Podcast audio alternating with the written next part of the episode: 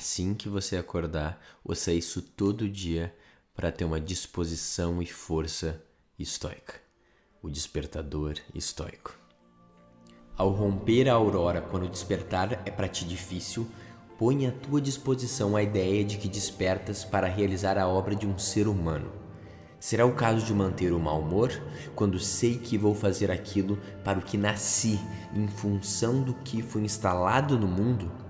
Ou será que eu fui feito para ficar deitado e me conservar aquecido sobre as cobertas? Mas isso é agradável. Então, o objetivo de teres nascido foi proporcionar-te prazer? Em uma palavra, não foi para ação ou atividade, mas para passividade? Não vês que os arbustos, os pequenos pardais, as formigas, as aranhas, as abelhas exercem suas atividades próprias, concorrendo cada um deles para a ordem do mundo? E tu, depois disso, não queres realizar as obras humanas? Não participas da caminhada e corrida a favor da natureza? Essa é a primeira parte do livro 5 de Meditações. Eu queria que tu pensasse sobre como o homem mais quase iluminado, estudioso e ao mesmo tempo poderoso, um dos melhores imperadores da história, tinha talvez sensações e pensamentos muito parecidos com os nossos. Ele também às vezes estava mal-humorado, ele também estava triste, às vezes não estava com vontade, às vezes só queria ficar embaixo da coberta todo momento e simplesmente não, não queria ir para a ação, ir para a vida. E justamente por ele também passar por isso, que ele escreve essas palavras para ele mesmo. Então, se hoje talvez foi um dia, estava na dúvida sobre até onde tu pode ir, o que, que tu quer fazer, qual é o sentido de tudo isso, lembra das frases do Marco Aurélio.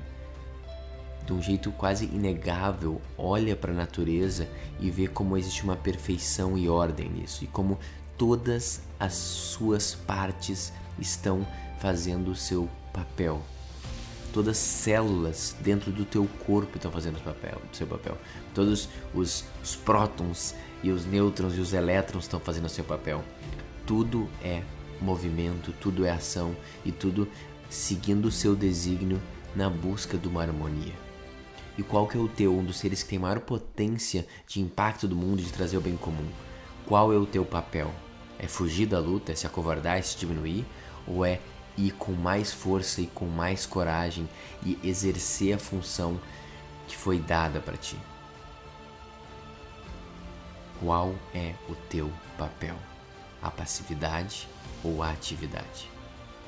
E lembrando disso, começa o dia de hoje com essa energia, com essa lembrança, alinhado de acordo com a tua natureza e buscando o bem comum, que não só tu tem o poder mas o dever de exercer.